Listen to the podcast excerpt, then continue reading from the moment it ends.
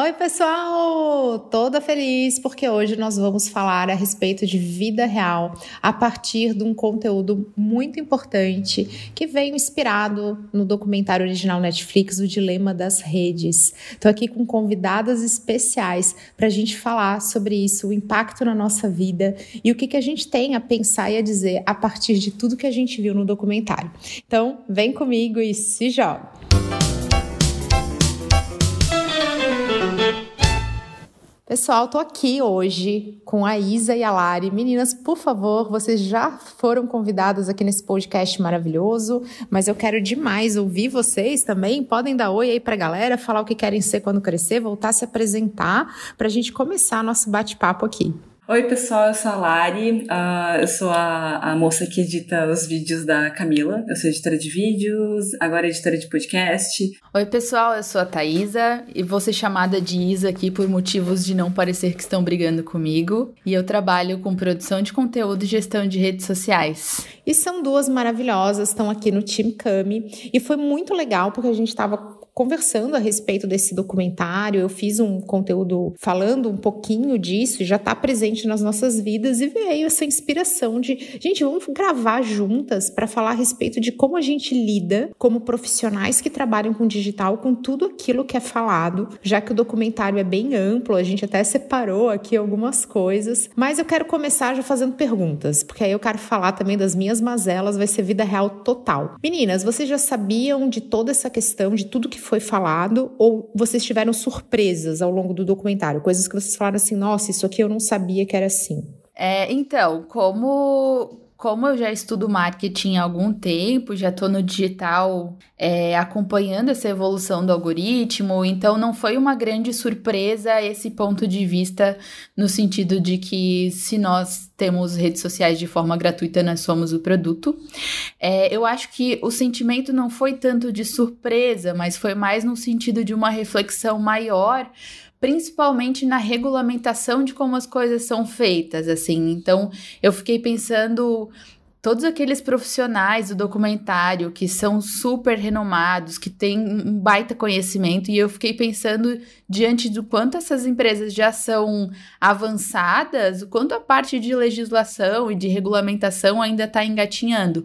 Acho que foi mais uma reflexão nesse sentido, assim. É muito louco perceber tudo que eles fazem, especialmente porque eles são envolvidos em engenharia social. Então a gente começa a ter uma noção do quanto a todas essas empresas de tecnologia investem no desenvolvimento de um produto que remete ao vício. E eu fiquei muito impactada e até identificada com eles, do tipo, olha só, eles estão falando que eles desenvolveram um design de e-mail que deixa é, todo mundo muito mais afim de usar o e-mail, de ficar ali, mas eles também são vítimas, tô botando aqui entre aspas, eles também sofrem isso. Então me deu um pouco de identificação, já que eu também vivo ensinando as pessoas sobre como fazer isso, mas não é aquele ensinar de, ah, eu tô 100% dominada e tô ensinando os outros. Não, é meio que um aprendizado constante. Lari, conta aí pra gente, como é que foi para você? E Então, uh, eu não tenho, assim, um conhecimento muito grande da área, né? Então, assim, algumas coisas eu já imaginava, por exemplo, se eu estou pesquisando, sei lá, uma máquina de lavar em algum local, de repente vai chover anúncios para mim no Instagram, em qualquer outro lugar, sobre isso, né? Eu tinha uma noçãozinha meio leiga, assim, mas eu não tinha uma noção tão abrangente do quanto que isso realmente estava, assim, de uma forma um pouco descontrolada. Então, teve algumas coisas que realmente me espantaram, e, por exemplo, que nós nos tornamos o produto, isso era uma coisa que eu, assim, estava muito longe de imaginar. Então teve alguns momentos do documentário que realmente me chocaram, assim, eu fiquei um pouco impactada. Eu fui uma daquelas pessoas que depois do documentário parei para pensar: será que eu vou continuar em todas as minhas redes sociais ou será que eu vou começar a excluir elas? Sabe? a Isa compartilhou uma pesquisa, né, do, da galera, a quantidade de pessoas pesquisando como desativar o Facebook. Eu fui uma dessas. Eu coloquei como desativar o Facebook em 2020. tipo, não, eu não quero mais o Facebook, eu vou ficar só com o Instagram e eu vou começar a reduzir. Foi um pouco impactante, assim. O meu pai, ele ele, ele tem uma frase muito boa, assim, que ele chegou um dia e falou: Filho, olha só, eu tava olhando aqui uma, uma camiseta no e-commerce, eu juro que eu não botei nada, sabe? Eu não botei e-mail e eu não tenho nada dessas redes sociais. Só que eu, eles me mandaram um e-mail dizendo: Paulo, a camiseta, como é que eles sabem? É vírus? Ele teve essa preocupação, assim. Então, que é aquela coisa que eu falei, pai, o fato de você não ter redes sociais não impede que a inteligência artificial, que o aprendizado de máquina, é, capture os teus dados e os utilize. E ele ficou extremamente incomodado com isso. Foi uma invasão de privacidade para ele, que é uma visão muito diferente da que eu tenho. Eu julga, assim, meu julgamento é que, poxa, é, isso é meio transparente a todos. Essa ficha começou a cair a partir do momento que eu passei a estudar inteligência artificial e fui envolvida lá no MIT nessas discussões e com pessoas que têm umas opiniões, como eles dizem para lá, bem vocais. tipo, eles deixam muito claro que isso é um absurdo, que não é o consumidor, não é o cliente que tem que aprender, e sim que essa regulação tem que vir do governo para as empresas. E aí veio uma coisa para mim diferente, já que assim, pô, será que é o governo que tem que saber disso? É, é muito, muito claro como essa angústia que eu sinto estava presente nos profissionais que estavam sendo mostrados, mostrando eles assim, nervosos, sem resposta, dizendo: ah, e aí, qual é o caminho? Ah, então, não tem. Isso foi o que me deixou nervosa. Nossa, isso me deixou extremamente tensa no, no documentário. Foi essa parte que mais pegou para mim. Quando eu vi assim, gente, é, é isso. Você vai lá fazer um documentário, eles têm organizações, eles têm startups para uso consciente, vamos chamar assim. Eles não fazem muita ideia sobre como resolver isso.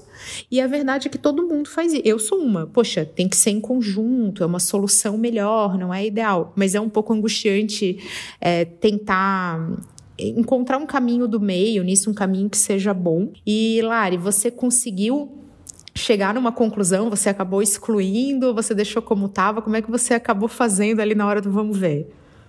Então, eu consegui desativar o Facebook Uh, eu pensei, ai, que bom, né? Eu não sou viciada em Twitter, não consegui me viciar em TikTok, eu só realmente. Mas assim, eu sou oficialmente viciada em Instagram. Mas o Facebook, beleza, desativei por cinco dias. E aí eu precisei pedir alguma coisa no iFood que a minha conta tava vinculada ao Facebook. Daí eu fiquei, ai, não acredito, eu tô com pressa. Pensei, pronto, eu vou ter que logar no Facebook de volta e reativar ele pra, tipo, pedir comida, sabe? aí eu reativei. e teve uma, uma situação que eu pensei, poxa, eu queria muito encontrar novas marcas de slow fashion, né? E eu eu comecei a jogar no Instagram para os meus amigos assim, eu, olha, vou mandar um áudio para ti para ver se tipo vai funcionar o que eu tô pensando, né? Eu comecei a mandar áudios assim para eles. Nossa, eu queria muito encontrar uma marca de slow fashion para comprar roupas femininas, né, né, nessa vibe. Eu mandei para umas três pessoas. Eu juro para vocês, cara, um dia depois assim começou a vir um monte de anúncio. Eu fiquei tipo, pronto. eu pensei, talvez essa seja uma forma, eu nem sei se é positivo isso, né? Seja uma forma para tipo trazer algumas informações ou, ou marcas, alguma coisa assim que seja favorável para para mim. Mas ainda assim, tipo, chega a ser bizarro, sabe? Quando chegou os uhum. anúncios, eu fiquei, tipo, espantada. Assim. Isso é muito assustador. Quando o Facebook comprou o WhatsApp, eu falei disso em sala de aula e disse: olha, é, é, essa teoria da conspiração, de que a sua voz é monitorada, ela é real. Porque ao ler o termo de uso, então eu sou aquela profissional que vou ler o termo de uso, isso faz parte da minha profissão, está dizendo que os dados de voz tornam-se propriedade do Facebook também. Então, dado de voz é uma coisa monitorada. Eu estou dizendo entre aspas aqui, é monitorado porque é que nem é monitorado o Gmail. É um robô que está lendo e encontrando termos, né? Mas isso sou eu dizendo, poxa, não é bem assim que a sua privacidade está sendo tão invadida. Mas eu não sei se é dessa maneira que eu deveria encarar. Isso me fez refletir muito. Do tipo, tá, será que eu tô normalizando uma situação que não deveria ser normalizada? Sabe quando você tá tão inserida que você passa a achar que isso é normal e na verdade não é, né? É sim assustador que a gente mande uma indicação privada para um, um amigo e passe a receber anúncio daquilo. É uma coisa que eu acho que passa assim perto da invasão de privacidade. Você não fica tranquilo com isso. Até eu estava conversando sobre isso depois do documentário, que justamente sobre essa normalização, assim, sobre essa falta de espanto, porque quem, quando eu comecei a estudar marketing, sempre tinha aquele clássico caso da Target que se antecipou a uma menina que era, que era gestante e tudo mais. E é um, e é um case que tá nos livros, que foi falado por diversos professores, teve uma baita repercussão. E agora isso acontece todos os dias, né? Então, como a Lari falou, é positivo no sentido de que as coisas aparecem conforme os meus interesses de busca, mas ao mesmo tempo é, falando da minha experiência, né, que eu tô o dia inteiro conectada, ao mesmo tempo eu me sinto meio bombardeada, assim, por coisas do meu interesse. Então eu fico é, brincando de gato e rato, às vezes, com produtos que eu não tenho necessidade de comprar, mas que eles aparecem para mim o tempo todo. E é aquela coisa, é segmentação. Então são produtos que eu realmente compraria.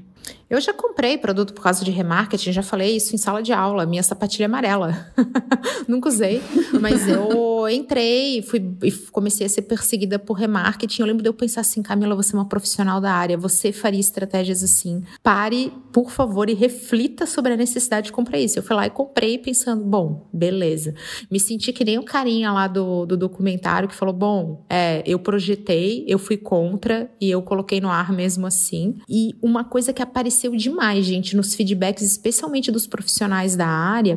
Eu até coloquei aqui na nossa pauta, muito, né? Que a gente tá meio sem pauta aqui hoje, mas a gente delimitou aí alguns tópicos, é, que apareceu entre pessoas que trabalham com isso foi, tá, e como é que a Netflix vai lidar, uma vez que o documentário original deles eles têm um algoritmo que é ainda mais profundo e mais inteligente para apresentar tudo isso? Vocês tiveram essa sensação, assim, isso apareceu na percepção de vocês, do tipo, poxa, a Netflix está fazendo um documentário e ela tem um algoritmo que sabe tudo da nossa preferência? Eu tive isso quando eu ouvi os profissionais, que eu falei, cara, eles estão criando startups de uso consciente, mas tá, eles também têm uma questão comercial envolvida, não é uma coisa tão idônea, sabe? Não é uma coisa tão distante. E aí isso apareceu na forma da Netflix também, é bem surreal parar para pensar nisso. É, o que eu parei para pensar foi justamente na conclusão do documentário, assim, porque no fim das contas, tirando uma opinião radical de um cara que recomenda que você exclua todas as redes sociais, o final ele é é, é, otimista de uma certa forma e ao mesmo tempo também não dá respostas. Então, assim, é, por mais que sim, a Netflix também trabalha com esse modelo de algoritmo, mas fica muito claro no documentário que não tem como fugir traz muito também para a responsabilidade do usuário, o que para mim é um problema, porque a gente estava falando aqui sobre pesquisas, né, coisas que a gente está aqui conversando e de repente aparece um anúncio sobre o que conversou. É, a educação, a gente fala muito de inclusão digital, mas a educação digital está muito atrás. Então a gente que tem essa curiosidade maior de ler os termos de uso, tudo bem, tem ali a informação de que o aplicativo vai estar tá gravando minha voz em segundo plano, mas a até, até que ponto essa informação ela tá clara, ela tá fácil de entender. Uma pessoa que não trabalha com tecnologia, que não entende de marketing, até que ponto ela sabe que ela está sendo monitorada, né? Então eu acho que o assustador não é nem só a privacidade em si, mas a pessoa não ter não ter tido essa instrução, esse conhecimento de uma forma mais transparente. A, a, o algoritmo foi evoluindo, as coisas foram acontecendo, foram se aprimorando, mas do ponto de vista do usuário, eu sinto que as pessoas não acompanharam e por isso isso que é tão assustador. Nossa, total. É, e eu tomei essa nos dedos de um colega meu. Eu vou dizer assim porque eu fiquei meio sem resposta na hora que eu disse: não, mas a gente tem que ter esse interesse. Do tipo, se eu dirijo um carro, eu tenho que entender um pouco como um carro funciona para eu fazer um uso mais consciente dele. Só que isso é uma opinião muito pessoal. E ele virou para mim e falou assim: sério que você vai pegar e vai discutir uma regulamentação, uma regulação, um negócio de pessoas que não têm essa consciência, não têm esse comportamento, dizendo que a pessoa pessoa tem que entender do carro para saber se ele é seguro. Quem faz o carro tem que garantir que ele é seguro. E eu fiquei assim, é, uh, recolhida a minha insignificância completamente para dizer: é, talvez você tenha razão. Então, uma coisa é você entender um pouco, e eu fico muito preocupada, especialmente nesse universo de maternidade, onde tem muita mãe que usa e, e cria redes para os seus filhos e não tem o menor conhecimento. Eu acho que da minha parte eu fico um pouco assim, poxa, é, tenha tal curiosidade, tem interesse em atrás. Mas realmente é impossível. Milhões de pessoas dirigem carros sem saber como eles funcionam, sem saber o que é segurança, e aí elas vão encontrando maneiras de ficar capacitadas com isso. Tem um Detran da vida, tem autoescola. Eu acho que a gente tem que ir para um caminho um pouco assim, e hoje não é o que acontece, né? A gente vai usando como se não houvesse amanhã, não tem nenhum tipo de cuidado. Sim, é que a gente está muito na bolha de, de, dos profissionais, assim, mas se for pensar no senso comum, as mães ainda estão preocupadas com questões mais reais, assim, relacionada a, enfim, crimes, violência. E enquanto inteligência artificial é uma coisa muito de Black Mirror, de ficção científica, é muito longe ainda para pensar. É, então, assim, pensando em maternidade, né? Eu não sou mãe ainda, mas quando eu assisti o seu vídeo sobre por que não mostra, porque raramente mostra a Bianca, tem muito aquele ponto de vista de reconhecimento facial e de que os dados serão todos armazenados em nuvem, já, já são. Que acho que esse ponto ainda não é uma preocupação atual como sociedade. Deveria ser, mas ainda não chegou. Isso especialmente para mim, porque eu não, eu, o meu perfil é aberto, é um perfil profissional, mas a construção de um marketing pessoal que envolva mostrar minha vida, pelo menos parte dela, é relevante para estratégia de conteúdo. Só que eu tenho uma pira gigante, assim, do tipo, tá, será que eu não estou invadindo a privacidade da minha filha? Será que ela quer que mostre isso? Será que ela vai querer que mostre isso no futuro? E eu também me identifiquei muito com isso ao longo do documentário, porque, mais uma vez, ninguém tem a resposta, nem eu. E a opinião que a gente tem muda. Então, conforme a Bianca vai crescendo, eu tenho mostrado mais ela. Porque eu sinto que em alguns momentos ela está mais consciente. Então, ela vai criando mais consciência e eu vou me permitindo mais fazer, mas eu não sei muito do futuro, nem sei como se eu faria diferente olhando para o passado. Então tudo é muito louco e na dúvida eu sempre escolho é, não mostrar tanto, especialmente por ter um perfil aberto e por me preocupar um pouco, até como mãe, assim, com crianças da idade da minha filha que tem cinco anos que querem ser youtubers. E eu brinco que eu nem sabia que youtuber era profissão. então, pô, fica uma coisa um pouco. gera, gera esse medo, gera esse receio e qual é a nossa responsabilidade. E eu agora quero saber, agora eu quero perguntar, Lari, você falou que seu ponto fraco é Instagram. Você se considera assim, o Instagram é onde o bicho pega para você, porque você sente que você usa demais. Como é que é isso? Que eu quero falar dos meus pontos fracos também, quero saber os da Isa. Então, o, o Insta, para mim, ele tem um problema, mas eu já tô identificando isso mais ou menos já tem um ano de vício, assim, de estar tá trabalhando e de repente, sei lá, preciso de um respiro e a primeira coisa que eu faço é, é extremamente automático. Pego o celular, desbloqueio e vou direto no Instagram. E é é literalmente assim, um movimento muito automático. Quando eu vejo, já tô no Instagram rolando feed. E aí eu comecei a meio que cortar, assim, tipo, não, de manhã ou à tarde eu não vou mais usar o Instagram, vou usar só à noite, fui cortando aos poucos. Mas depende muito da fase de vida, tipo, o vício meio que ia voltando, sabe? Eu não consegui cortar ele por completo. Desde o início da pandemia até agora, eu meio que fui monitorando também o meu uso, né? Porque eu queria reduzir o máximo possível o uso do Instagram, mas eu não consigo. Só pra ter uma ideia, eu passo pelo menos quatro horas e meia no Instagram por dia, sabe? Eu acho muito absurdo. E é um movimento, literalmente, é um movimento muito automático de, sei lá, vou tomar um café Instagram. É, tô acordando Instagram. Começou a me incomodar muito. Depois do documentário, isso me chamou mais atenção ainda. Fiquei tipo, nossa, não, eu preciso deixar formas de cortar isso. É, por mais que eu reduzi a carga horária que eu passo no, no Instagram, ainda não é o suficiente. Eu, eu, literalmente, assim, só esse movimento automático acho que já é um vício. Mas o restante, realmente, assim, tipo, o Facebook eu nem uso mais. É realmente o meu ponto fraco é o Instagram. Não é à toa. Acho que é o de, da maioria das pessoas. O, o Instagram é uma rede que tem distorção de tempo muito forte. Então, ele é projetado para que você não veja o tempo passar. E ele rola muito de efeito cassino para você não encontrar saída sabe? Então, minimizar ele é bem é bem complicado. E eu até vou te dar uma dica, Lari, para quem estiver ouvindo a gente também.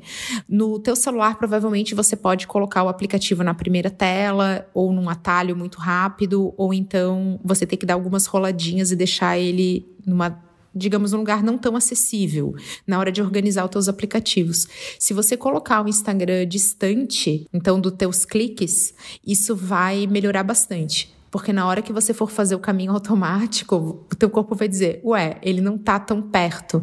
E esse mínimo esforço já te ajuda. Então essa é uma dica que eu aprendi lá nos Estados Unidos com alguns professores que são muito chiitas, que eles defendem que você não pode usar rede social para se entreter, porque elas tornam o teu cérebro é, incapaz de lidar com tédio especialmente em criança. Então você não consegue suportar períodos de tédio, períodos de assim, desprazer no geral, e aí você acaba ficando viciado mesmo. Você precisa, ah, tô na fila, não, preciso mexer no meu celular, preciso entrar no Instagram. Então eles defendem que as redes sociais têm que ser abolidas, o que eu considero um pouco extremo, porque é como dizer que tem que abolir os carros porque tem acidentes. Eu não consigo também aceitar isso. Eu acho que tem muita coisa legal que acontece. Mas essa de deixar o aplicativo distante dos teus dedos, que você tem que fazer mais cliques, pode te ajudar. Uma das coisas que eu fiz foi usar aquele temporizador do Instagram, que ele avisa, por exemplo, ah, quanto tempo em média você quer passar? Beleza, no máximo uma hora, né? Coloquei como meta. Então, quando eu estourar esse tempo de uma hora no Instagram, ele manda um aviso. Então, pelo menos isso para criar já uma consciência de que uma hora já passou, então deu, sabe, por hoje.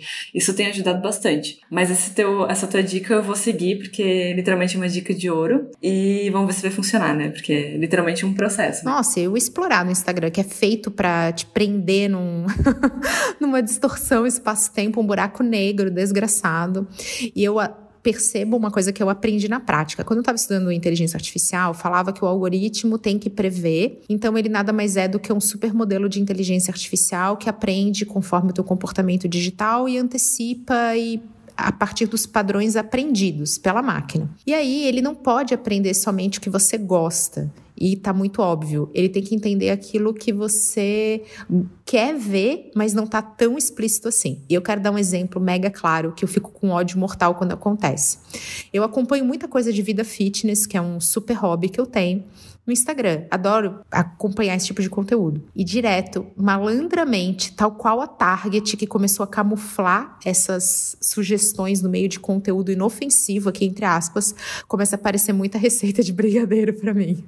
Do nada. Eu tô ali vendo, ah, olha só, um exercício, olha, vida saudável, olha, receita de bolinho de óleo de coco. Daqui a pouco, opa, olha um brigadeiro aqui no meio, daquele mais. Eu fico, cara, isso é o algoritmo tentando entender o meu cérebro, sai daqui. e eu fico treinando lá e vou lá e escrevo, não tenho interesse. eu fico literalmente treinando o algoritmo, que eu tenho muita raiva disso, mas fica claro quanto a tecnologia, o quanto o algoritmo pode sim entender mais da gente do que a gente mesmo. Isso acontece direto comigo, tá? Tá direto lá, eu tô vendo, ah, olha só isso aqui, vamos aprender, vamos treinar, vamos ser felizes. Daqui a pouco, ah, malandramente, olha aqui, um brigadeiro, esse bolo. E é óbvio que eu sempre vou clicar, porque aquilo ali tá, é a parte que o algoritmo sabe, mas que eu não quero que ele saiba. Mas eu tenho o descaramento de dizer que eu não tenho interesse para falar, tá vendo seu algoritmo? Eu vou te treinar, pelo menos a não me mostrar isso, que eu tô aqui no momento de lazer, você me deixe. Mas Isa, conta pra gente também, qual que é seu ponto fraco? Você tem rede, a, o da é Instagram, eu já, já falei aqui que o explorar para mim é tenso. E para você, qual é a rede ou qual é a plataforma que te pega de jeito? Então, eu tô com vocês.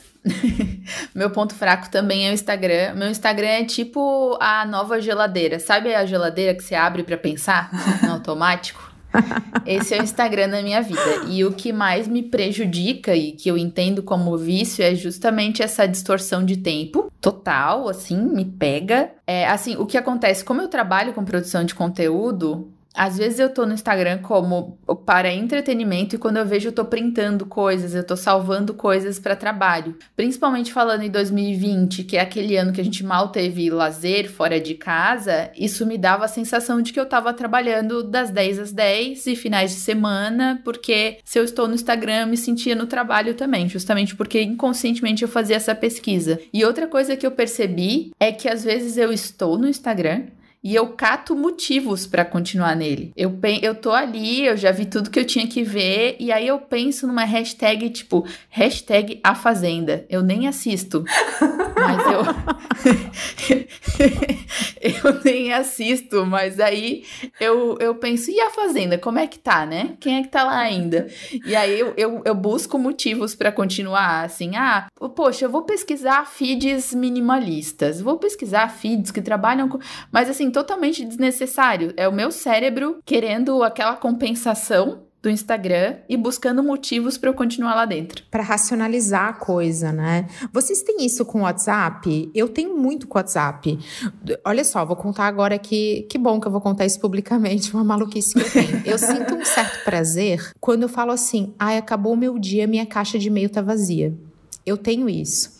E eu já troquei uma ideia com meu marido, ele fala assim, cara, eu nunca almejo uma caixa de e-mail vazia. Eu falo, nossa, eu almejo demais. É tipo área de trabalho limpa, aplicativos organizados em pasta. Isso aparece, um certo toque vai aparecendo comigo. E aí, eu tenho, eu comecei 2020 a trazer um comportamento terrível de falar assim: antes de dormir, eu vou dar uma olhadinha no e-mail, no WhatsApp e no inbox do Instagram para ver se está tudo bem. Olha só, que nem a Isa, criando motivo, porque vai estar tá tudo bem, o que, que vai acontecer, né? O, que, que, o que, que eu quero encontrar ali? E geralmente vem uma treta, vem um pedido, vem alguém que só queria mandar alguma coisa para amanhã e eu acabo olhando e vendo. E no WhatsApp eu fico muito mais na bad de não responder. Até porque eu tenho o azulzinho, a pessoa vê quando eu vi. Então eu fico, ai meu Deus, e agora? E isso acabou me gerando em 2020 mais uma rotina para fazer. Lara, tô que nem você. Eu tive que criar e falar, não, eu vou ter que parar com esse comportamento. E ele veio assim, malandramente no vício mesmo, sem eu perceber. Quando eu vi, eu tava fazendo isso. Eu tava olhando todos os meus canais de resposta para ver se eles estavam assim, limpos, tipo, perfeitinhos para eu ir dormir. Horrível, né? Que é justamente o horário que a gente não deve nem ter contato com tela. Vocês têm essas aspirações também ou eu tô sozinha nessa? Então, eu tenho muito. E o que mais me pegava era o senso de urgência. Então, era 10 horas da noite eu estava respondendo um cliente que às vezes até porque assim eu trabalho muito com profissionais pequenos negócios. Então são pessoas que se dividem em outras prioridades e às vezes me lembram de falar alguma coisa quando já tá tarde. Mas eles não, não me mandam aquela mensagem esperando que eu responda na hora. Só que aí da minha parte o comportamento era responder e aí o que que acontecia? É, era o senso de urgência em responder e era aquela coisa de que, ah, já viram que eu li, então não dá para responder amanhã, porque eu ainda tenho essa coisa de necessidade de agradar o, o outro, assim. Então, Total. Tá, tá, todo mundo tá nessa, é 2020. Né? é, sei lá, parece. É realmente um medo inconsciente, assim, de decepcionar a pessoa, porque eu já, já tive gente doida, assim, que falou: Thaisa, Thaisa, você está aí? Nossa, isso acontece todo domingo comigo, gente. Meu Instagram enche de pessoas. Enche de pessoas. Tipo, Camila, te mandei, sei lá, sábado, meia-noite. Aí a pessoa manda uma dúvida, eu até vejo que tem alguma coisa. A Isa sabe que eu adoro fazer. A Isa cuida das redes para mim mas a parte de saque eu amo fazer, gosto, dá um trabalhão, mas enfim, tamo aí, eu sou grata por poder responder as pessoas. Mas às vezes acontece de domingo, meio-dia, já ter quatro mensagens da pessoa dizendo assim: Camila, Camila, oi, oi, e começa a mandar só a interrogação. a interrogação, eu acho que é o equivalente a pessoa começar a te empurrar num lugar público, assim, sabe? Te cutucar, ou, oh, ou, oh, e você tipo, tá conversando com alguém. Então, isso rola demais. Mas para esse tipo de situação, aí sim que me alimenta a vontade de não responder. Sim.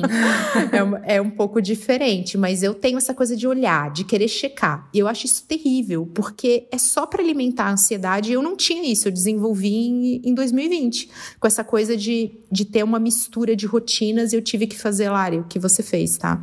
Começar a tomar consciência, voltar, entender por que, que eu tô fazendo isso, por que, que eu criei essa coisa que eu não tinha para parar. E aí, graças a Deus, tô, tô controlada. Eu, por incrível que pareça, é... quando eu tomei a iniciativa de desativar a confirmação de leitura, mudou minha vida. Porque aí, ou eu não leio, ou eu leio, mas a pessoa não sabe que eu li, então eu não tenho aquela obrigação de responder na hora. Isso me ajuda tanto nessa questão de ansiedade mesmo, né? De não, não, não ter que trabalhar o tempo todo, mas até naquela questão da gente ter mais tempo para pensar na, na resposta para determinadas mensagens. Porque essa coisa de mensagem rápida é tudo muito no impulso. E nesse impulso, várias vezes eu deixei de falar não quando eu deveria ter dito. Eu deixei de olhar minha agenda antes de confirmar alguma coisa.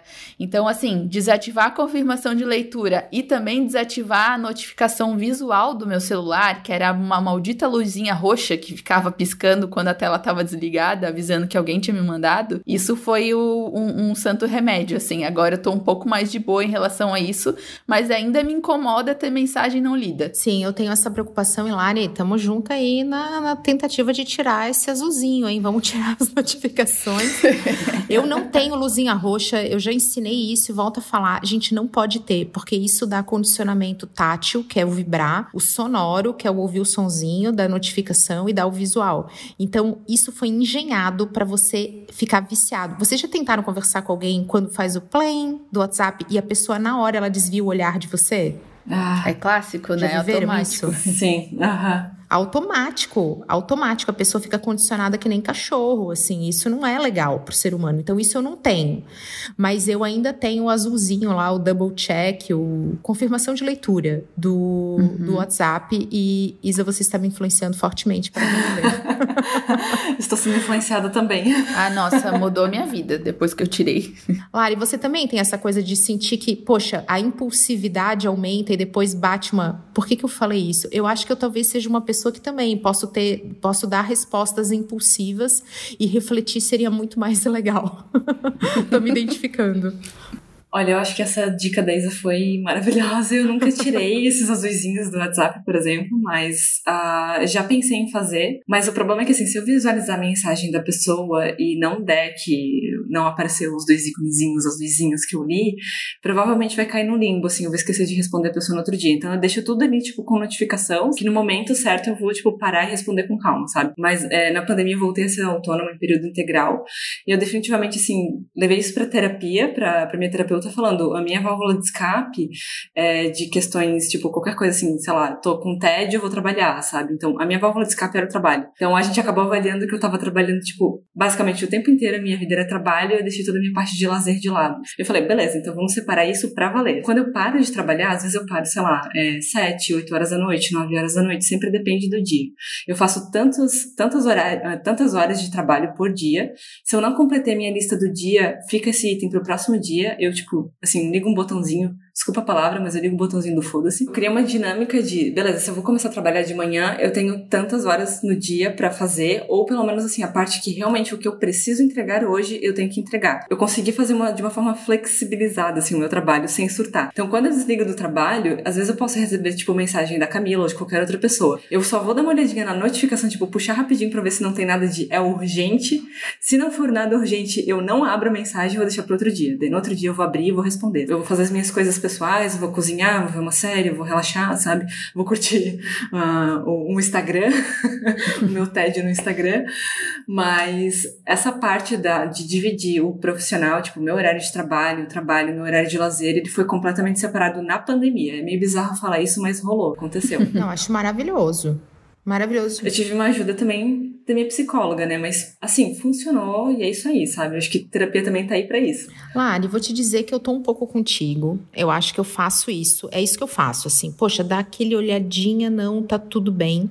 Mas eu tive um complicador enorme de pandemia, que foi a bagunça da rotina. E a rotina é uma maneira muito maravilhosa de você organizar a tua vida profissional pessoal, porque você estabelece horários. E agora eu tô fazendo as coisas meio no modo picado. Então eu tenho horários bem loucos para estar tá acompanhando a Bianca, outros horários que eu não deveria estar trabalhando e aí virou horário de trabalho. E são horários que eu não sou muito produtiva, sabe? Ah, então eu vou trabalhar à noite porque à tarde eu vou ficar com ela. Isso é péssimo para mim, mas é meio que a única opção viável nesse momento. E eu senti bastante. Eu estou em outubro, que é sempre um mês muito louco. Outubro e novembro é muito louco pro marketing, e eu sinto que eu estou mais cansada que o comum, justamente porque eu tô tendo que ajustar horários em, em situações que não são tão confortáveis para mim.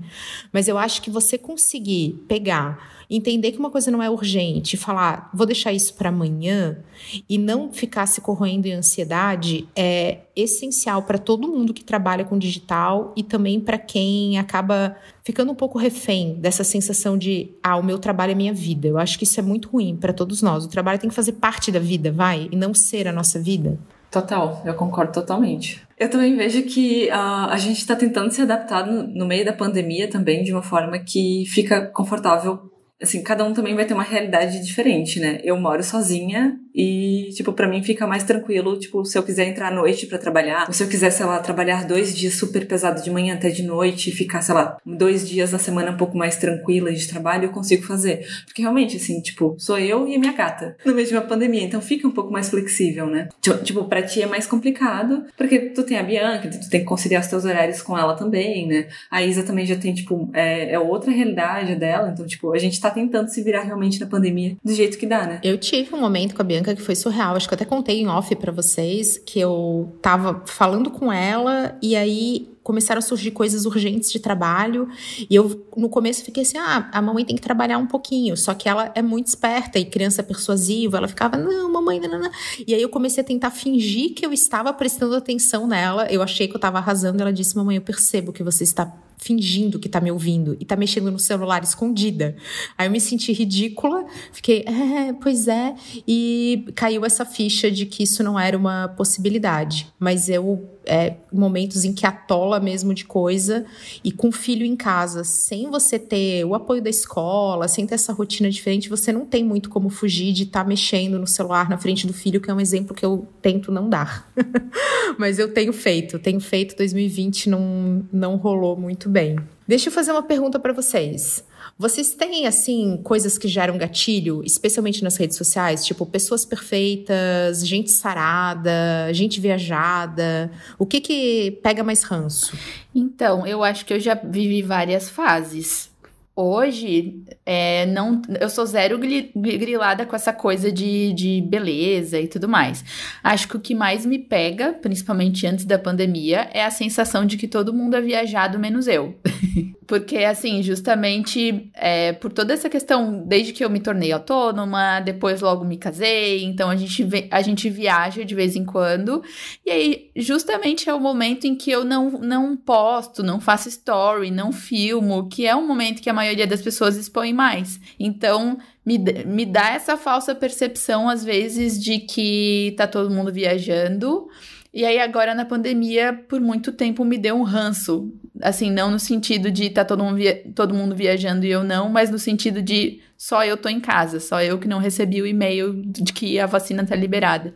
É, outra coisa que me pega também, por seguir muitos profissionais de marketing, é aquela tal coisa da bolha. Então, Muitas vezes eu me pego com aquela síndrome de impostora, assim, de que existem pessoas que sabem mais e que são mais bem-sucedidas e que, enfim, que expõem mais e melhor as suas ideias e que produzem conteúdos melhores, muito mais essa questão de inferioridade da bolha, assim. Mas quando eu comecei a dar mentorias com muito medo e achando que não ia dar certo, eu, eu percebi muito que isso era realmente uma questão de bolha, porque eu comecei a ajudar pessoas com coisas que para mim eram óbvias.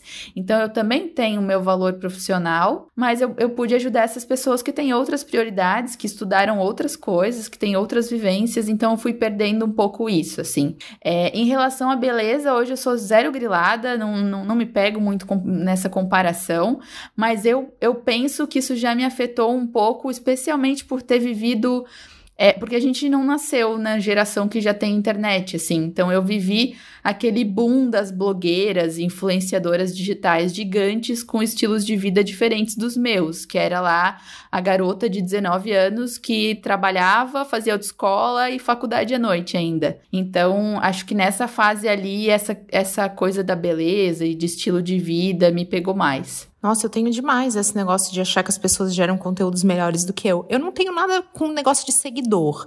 Eu tenho muito colega que fala comigo, ah, que fulano tem tantos seguidores, ah, que esse post não teve curtida. Mas eu sou muito desencanada disso. Porque eu só meço frequência. Eu fico no. Eu não, não consigo pegar e ficar olhando, ah, quantos quantas curtidas teve, qual foi o alcance.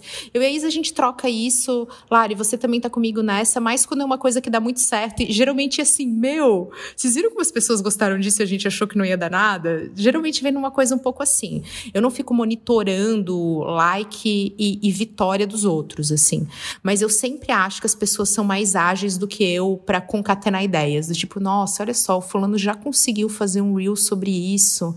Nossa, que pessoa capaz. Eu não consigo. então isso rola também, de achar que eu tô sempre meio atrasada, porque tem muito FOMO, Fear of Missing Out, no nosso mercado. Todo mundo já viu, todo mundo já lançou, todo mundo já falou, e você tá ali, às vezes, é, atolada de coisa, isso não entra na pauta. E eu acho que eu sinto um pouco disso também. De curtida eu não tenho curtida eu tô, tô liberta, mas eu sei que pega muito as pessoas. Lari, o que que te dá ranço? Assim, é bem semelhante ao da Isa, assim, é essa questão de beleza, esse comparativo de, meu Deus, eu sou muito feia, olha a fulana ali, maravilhosa, sabe? Tipo, viajada pra caramba, super bem sucedida na vida, conquistou um monte de coisa, eu aqui, sei lá, com 28 anos, não sei o que, não, não chego nem no dedinho dela, sabe? Na real, com 28 anos eu não tenho mais isso, mas eu tive mais ou menos ali também nos 20, 21, até eu acho que uns 23, 24, 2004 isso rolou pesado, assim. Eu não sei se isso também vira uma questão de idade, sabe? Eu não sei exatamente o que acontece. Obviamente tem um processo pessoal também no meio disso, né? Mas de ranço, rançozinhos teve bastante durante a pandemia também. Agora, em relação a comparativo, tipo, com viagens, isso ainda permanece, pelo menos até o início da pandemia, né? De tá todo mundo viajando, todo mundo fazendo um monte de coisas legais e, tipo, eu não consigo, sabe? Eu não consigo fazer uma viagem tão grande assim, de competência, de dinheiro, de, de organização, sabe? Será que eu não tô organizando direito, então? Gente, de pessoas que quebram a pande que quebram a quarentena. Super. Isso me gerava muito gatilho. Sim. Tipo, Sim. cara, o fulano está na rua. tipo, eu tinha direto isso, direto. Muito. E assim, me gerou um ranço muito grande quando eu vi que em maio as pessoas já estavam saindo, sabe? Pra, tipo, ver a galera, tipo, fazer encontros e tal, e aglomerar e fazer, esse ah. happy hour. E ali eu pensei, quer saber, agora eu vou limpar meu Instagram. Sou viciada no Instagram, mas eu vou limpar ele. Eu tirei mais ou menos uns mil seguidores. Isso foi muito bom. Os conteúdos que eu estou ingerindo no Instagram, eles são algo que, pelo menos, é algo que tem tenho que oferecer com qualidade, pelo menos, sabe? Então, ainda que eu sou viciada em lá clicar no íconezinho do Instagram, pelo menos eu estou vendo no meu feed coisas que me agregam de alguma forma. Seja, tipo, receitas sem glúten, sabe? Ou receitas, tipo, mais saudáveis também, ou pessoas, tipo, é, a Isa, a Camila, a galera que, tipo, de alguma forma o conteúdo me interessa. Ai, gente, que chique. É, né? Roupa nem tem pra isso. me sinto honrada. Mas sabia que isso também é, é bem importante. Eu tem um pouco. Ah, você tem que ter só conhecimento, porque assim, conhecimento é muito importante, mas no meu caso, que já gero conteúdo relacionado a isso, que já consumo muito, eu gosto de ficar vendo um pouco de zoeira em internet. YouTube, por exemplo, eu gosto de ver zoeira. não quero ficar só vendo conteúdos edificantes. Então, isso me ajuda também a ter um, certos momentos de lazer mais virtual e não de relacionar sempre a um aprendizado. Inclusive, falo muito sobre isso. Acho que a gente tem que ter um equilíbrio entre aprender e descansar. Toda vez que a gente está aprendendo alguma coisa, a gente se confronta com a nossa ignorância. E isso gera ansiedade natural, do tipo, gente, eu não sei nada, porque você está conhecendo algo novo e aí você tem muita zona de contato com essa ignorância que todos têm.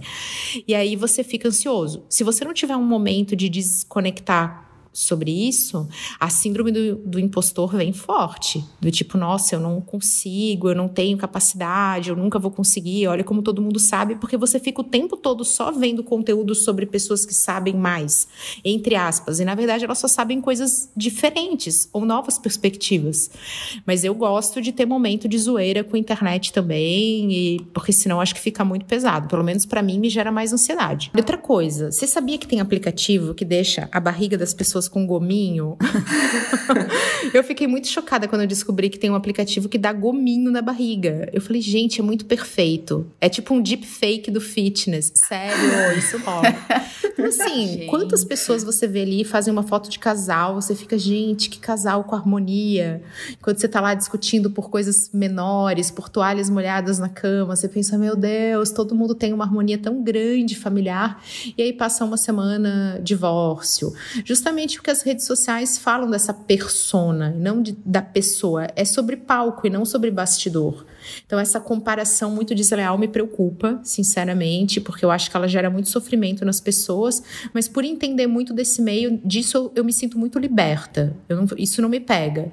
Até porque, gente, filtro resolve muita coisa e cada um escolhe o que publicar mas é, é, vejo muita gente que tem esse sofrimento, especialmente em adolescente. Adolescente é super suscetível a isso. Do tipo, ah, olha só, eu não tiro fotos tão bem, eu não sou tão bem, eu não, não sei tal coisa. Acho que isso acontece também. E sabe o que tá rolando também?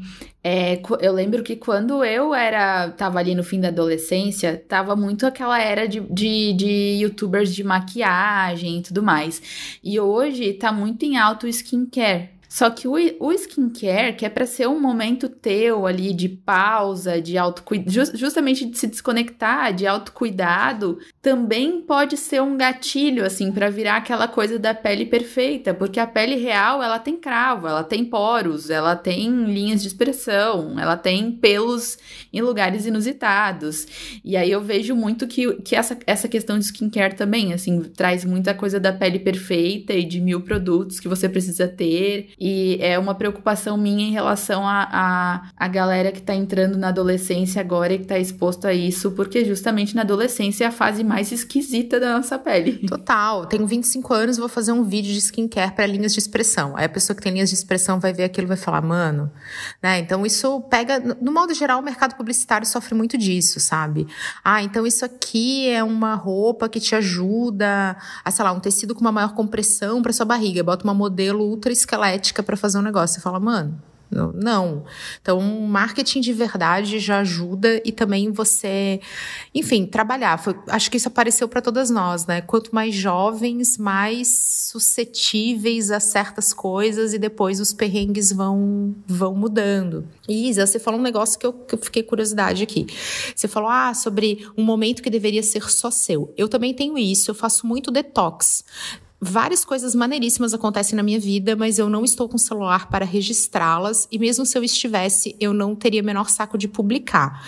Eu sei que isso tem uma questão com o meu marketing pessoal, já que eu utilizo redes sociais principalmente para minha profissão, mas é um preço que eu falo, cara, não vou fazer, ponto. Eu não sou obrigada a isso e eu vou aceitar que eu vou ter um resultado diferente, mas tá tudo bem para mim e tem que lidar com isso. Vocês fazem isso? Vocês têm momento de detox de celular? Vocês acham isso bom? Isso gera ansiedade? Como é que é para vocês? Eu ia falar que esse eu acho que são os momentos em que tu vê que tu tá realmente vivenciando a, a, aquele acontecimento, aquele momento com tudo, assim, tu não lembra de vou pegar o celular e vou botar uma foto pra postar, né? Tipo, às vezes tu até lembra, vou registrar esse momento batendo uma foto, mas eu acho que os momentos que a gente tá mais mergulhado e vivenciando aquilo com tanta intensidade, tu não lembra de bater foto, sabe? Tu só tá vivendo aquilo. Eu acho muito, muito bom isso, assim. Eu não lembro mais como acontece por conta da pandemia, então eu tô o tempo inteiro com o celular na mão, mas eu acho perfeito, isso eu acho que é um, é um sinal muito bom, sabe? Também gosto. Eu, eu não sei se vocês ouviram essa história que eu conto de vez em quando, a Lari também não sei, mas vejam aí. Que eu tive com meu marido no meu primeiro ano de casada. A gente foi para um resort no Caribe. E quando chegou lá, eu pedi a senha do Wi-Fi, o gerente todo orgulhoso, assim. Então isso faz muito, muito tempo que eu tô casada há 11 anos, né? E aí ele chegou e falou assim: "Não, aqui não tem internet para você relaxar". Falei: "Moço, eu tô muito tensa agora. Socorro. eu não relaxo sem celular, eu não relaxo sem internet. E o meu marido amou na época, sabe? Ele falou assim: cara, que coisa maravilhosa. Você realmente fica sem internet. E eu, tipo, cara, eu vou ter que tomar um calmante para conseguir ficar aqui uma semana. E hoje mudou demais. Eu vejo que ele é, fica mais assim refém, sabe? Ele curte fazer foto, ele que registra. O lado pessoal é o Martin que assume, porque eu realmente não, não tenho esse interesse. Aparece minha coisa meio nerd de não saber tirar foto, não saber fazer pose.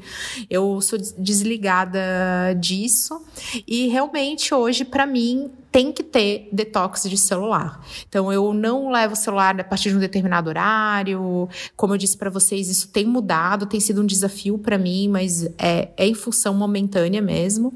Final de semana eu preciso fazer detox, né, Isa? A gente tava falando disso. Ah, vai ter detox. É, a gente tá gravando em plena sexta-feira, tá falando que vai ficar longe do celular. Refeições, eu não curto, tem que deixar o celular longe. Para mim ajuda bastante, assim, ter momentos em que eu não tô, tô desconectada mesmo mesmo, tô offline. É, eu procuro muito também, já, já que estamos falando de, de, Já falamos aqui de terapia, eu também é, levei essa questão para terapia, porque, como eu comentei com vocês antes, é, o celular para mim é um instrumento de trabalho mesmo que eu esteja tendo entretenimento. Então eu nunca estou plenamente presente quando eu estou com ele na mão. E aí eu realmente me propus, através da terapia e a, entender essa minha rotina, em que momentos eu, eu preciso me desconectar e até para exercitar a presença mesmo, para a gente não ter essa sensação de que está sempre conectado e para voltar a esse estado contemplativo que a gente já não tem mais hoje em dia, como a Camila falou, a gente está numa fila, pega o celular, porque não sabe lidar com tédio. Então, é algo que também na pandemia tem sido um desafio para mim.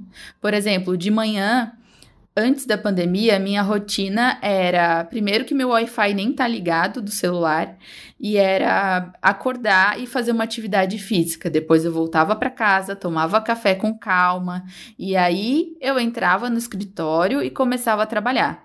Agora, na pandemia, teve momentos que eu me peguei trabalhando em posição fetal na cama. Antes de escovar os dentes, antes de lavar o rosto. Quem nunca? Antes de tomar café da manhã, já tinha tocado o despertador há 40 minutos e eu estava trabalhando em posição fetal. Então, eu acho isso horroroso. Outra coisa é, que eu até já comentei com vocês em off também é aquela aquela coisa de às vezes é, o meu eu estou falando com meu marido e ele não tá, ele claramente não está prestando atenção. E eu faço a Bianca, tipo, querido, eu sei que você não está prestando atenção no que eu estou falando. E aí eu já me peguei fazendo a mesma coisa. Então é algo que eu exercito muito também, essa coisa de que tô jantando com alguém, tô almoçando, vou, sei lá, vou visitar minha mãe, eu deixo o celular de lado para exercitar essa presença de estou aqui, estou com você, vamos conversar e o telefone fica para depois. Nossa, muito bom. Isso também aconteceu é, de uma forma. Eu senti essa necessidade maior, assim, de largar o telefone em alguns momentos, principalmente porque. Outra coisa que, que eu não comentei antes de gatilho, assim, mas eu tenho uma relação muito ruim com notícias ruins, com notícias de crimes, violência. Eu vivo aquilo como se fosse da minha família, eu tenho uma relação horrorosa. Então, principalmente agora em pandemia, assim, houveram momentos que soltaram uma notícia horrorosa e que tá todo mundo, tava todo mundo sentindo necessidade de comentar. E eu simplesmente fiquei quatro dias sem, assim, trabalhando o mínimo possível, mas sem é, criatividade, sem ânimo de viver, assim, porque eu vivo aquilo intensamente, aquela notícia como se fosse comigo. Então, essa, essa coisa de se desconectar é, também de notícias ruins, de humores exaltados, é algo que eu precisei adotar na minha vida para pela minha saúde mental mesmo, assim, porque me prejudica sono, produtividade. Nossa, tudo. sou eu com filme que tem sofrimento infantil. Gente, eu não tinha isso antes de ser mãe. Eu, eu achava um absurdo pessoas que, ai, não, não vejo tal coisa, porque eu fico. Eu ficava assim, gente, por favor, é apenas uma obra de ficção. Cara, é porque mãe só morde língua, tá? Foi como. Eu não consigo hoje ver um filme que vai ter assim um assassinato de uma criança. Isso me deixa semanas também, assim, com uma coisa que eu não consigo identificar que é daquilo, mas claramente veio meio de um sentimento de melancolia, de ter vivido aquilo, de ter experimentado essa sensação. E eu acho que o nome disso é sabedoria, sabe? Quando dane-se o que o outro pensa, os absurdos que cada um vai achar, mas, tipo, não faz bem para você. E aí, dane-se. tipo, querido, fique com a sua opinião de quem um dia vai morder a língua, né? Que a gente só. Que todos nós um dia vamos falar coisas e dizer, nossa, como eu não sabia disso na época, e, e tomar as nossas decisões. É sobre a gente. No final das contas, a gente tem que fazer o que, que é bom para nós mesmas, sem essa esse receio do julgamento alheio. Com certeza, e sem sentir essa necessidade de se posicionar e dar opinião sobre todos os assuntos, né? Inclusive sobre um assunto que você nem domina. Eu sinto muito isso nas redes sociais.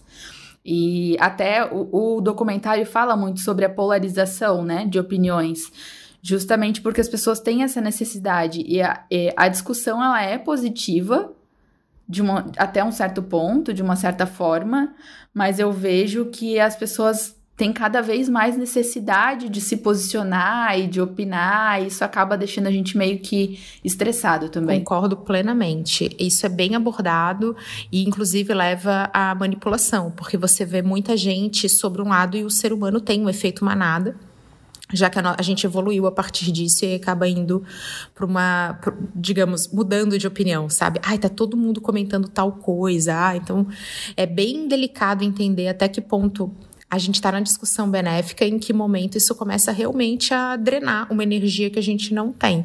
E eu adorei, porque eu considero que a maneira da gente tirar a ansiedade, eu não tenho é, nenhum tipo de distúrbio de ansiedade, não tenho, não tenho isso.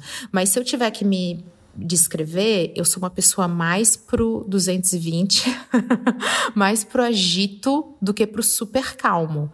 Então, claro que eu posso experimentar momentos de maior aceleração. Isso não chega a ser uma ansiedade, mas é uma aceleração. E uma maneira de você curar a aceleração é você estar tá presente no aqui e no agora.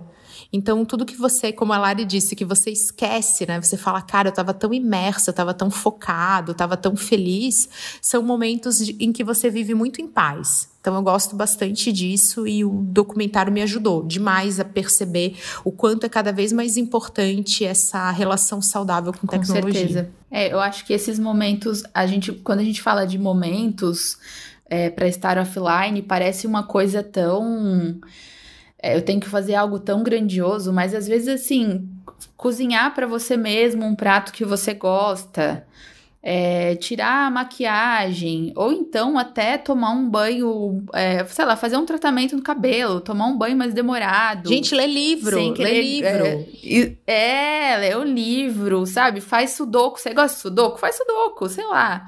É, é, são coisas muito simples que às vezes a gente pensa, nossa, exercitar a presença é, numa meditação. É legal também, mas existem várias atividades do dia a dia que a gente consegue tirar do piloto automático e ter aquele tempinho para viver o, o, o aqui, o agora, exercitando essa coisa de, de foco no que tá fazendo. Tá. Ai, meu Deus, são muito maravilhosas. A nossa conversa tá super chegando ao fim.